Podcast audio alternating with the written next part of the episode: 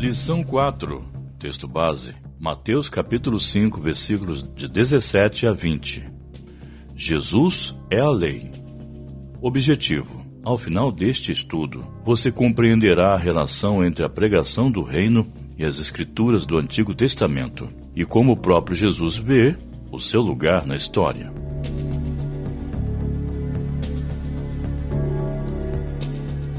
É inviável aderir estritamente às diretrizes do reino somente em contextos privados, pois a justiça manifestada na vida do crente atrairá a atenção. As bem-aventuranças que representam as normas do reino aplicadas com diligência em meio a um mundo marcado pelo pecado desempenham um papel crucial no testemunho cristão. Os versículos citados estão presentes exclusivamente no Evangelho de Mateus, proporcionando uma compreensão contrastante com a interpretação farisaica da lei mosaica e a evasão antinomiana da lei.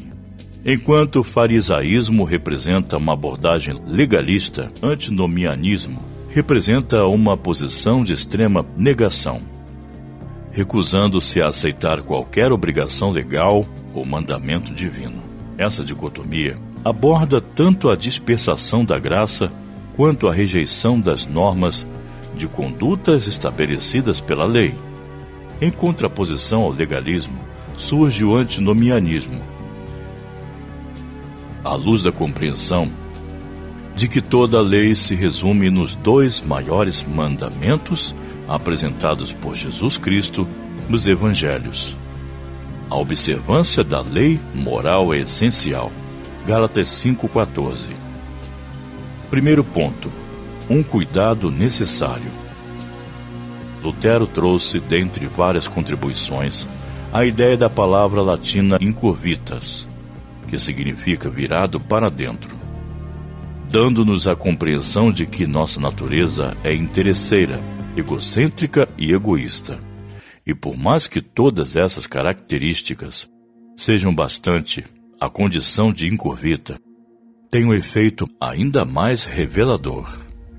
Acreditamos que podemos alcançar a justiça por esforço próprio, e esse pensamento decorre da nossa condição egocêntrica, voltada para dentro, e por isso empenhamos esforços para atingir uma posição correta diante de Deus de maneira ansiosa. Lutero afirmava que é muito difícil para um homem acreditar que Deus é gentil com ele, pois por essa ótica o coração humano não consegue entender isso. Nosso desafio é olharmos para a graça de Deus, porque quando focamos em nós mesmos e em nossos próprios esforços, é então que temos as raízes do legalismo. O legalismo e o antinomianismo não são soluções entre si, mesmo sendo opostos. A solução para ambos está na graça. É possível presumirmos que os fariseus acusavam Jesus de estar destruindo a lei.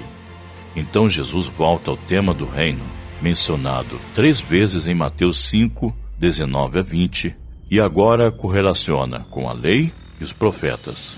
Perceba que essa perícope serve de introdução aos cinco blocos de textos que compõem o restante do capítulo. Do homicídio, do adultério, dos julgamentos, da vingança e do amor ao próximo. Jesus está afirmando que veio para cumprir a lei, preirou, igual preenche, ao máximo, consumar, realizar. Não ficará de fora, no verso 18, menor letra do alfabeto grego, tio, um pequeno traço que formava parte de uma letra hebraica. O que Jesus está ensinando é que nem mesmo a menor parte da lei perecerá. Quando Jesus diz, Eu vos digo, ele mostra que ele está acima da lei. A salvação é dádiva de Deus em misericórdia e perdão. Mas os seus requisitos para isso não se relaxam.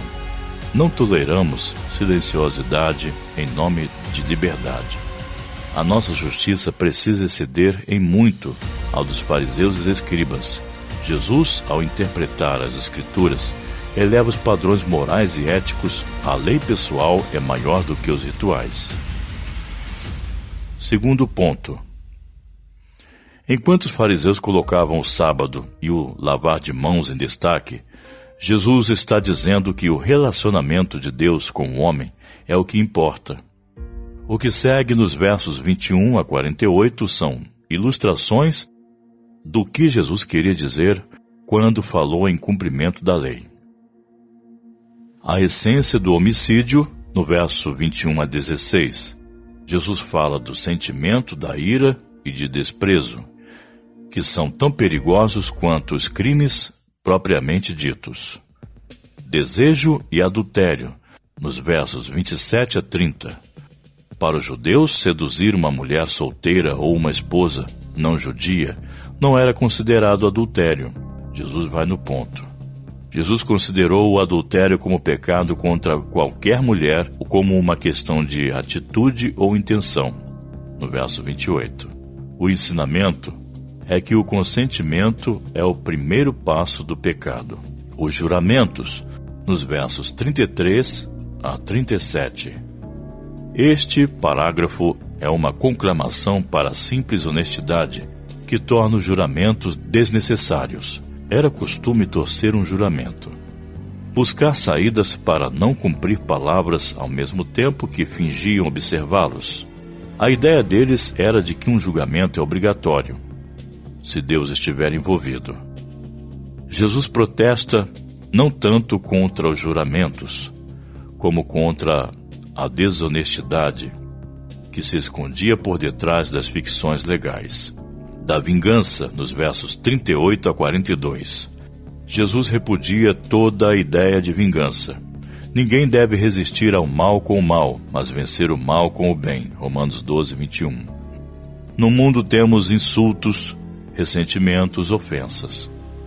Esse princípio de dar a outra face deve ser aplicado diariamente. Jesus admoesta os seus seguidores para irem além do que podia ser tornado ou requerido por lei. Do amor ao próximo, nos versos 43 a 48. O judeu entendia que amar ao próximo era amar o outro judeu. O fariseu restringia possivelmente a outro fariseu. Jesus diz: Amai os vossos inimigos e orai pelos que vos perseguem.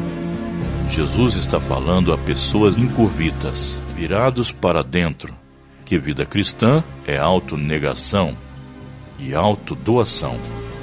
Conclusão: O Antigo Testamento aponta para o Messias e o reino que ele inauguraria. É exatamente o que Jesus está apresentando aos que desejavam conhecer mais do seu reino. Ele está exaltando a obediência e a justiça. Amados, o Sermão do Monte não é sentimentalismo barato para conduzir ninguém à filantropia. Percebemos que Jesus tempera tudo com amor, mas não reduz o valor da justiça. O que vimos é que a justiça que Jesus apresenta sobrepõe o que os religiosos conheciam. Romanos capítulo 3, versículos 21 a 24. Para pensar e agir.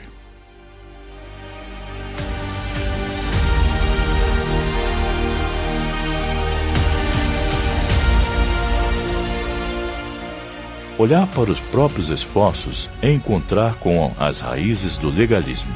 É perigoso, porque às vezes toleramos silenciosidade em nome de liberdade. Como você se relaciona com a palavra de Deus? Valorizar as pessoas e enxergar o coração nos ajudam a julgar com equidade. O relacionamento de Deus com os homens aponta para essa prioridade. Para isso, é necessário autodoação e autonegação. Como você avalia isso em sua vida? O comportamento cristão precisa apontar para Cristo é mais do que sentimentalismo, é decisão de amar como Jesus amou. Como tem sido a sua vida cristã na prática? Deus te abençoe e bom estudo. Leitura diária. Segunda-feira. Mateus 22, 37 a 40. Terça, João 1, 14. Quarta, Efésios 2, 8 a 9. Quinta, 2 Timóteos 2, versículo 1. Sexta, Romanos 6, 14 a 18. Sábado, Romanos 13, 8 a 10. Domingo, Mateus 5, 17 a 18.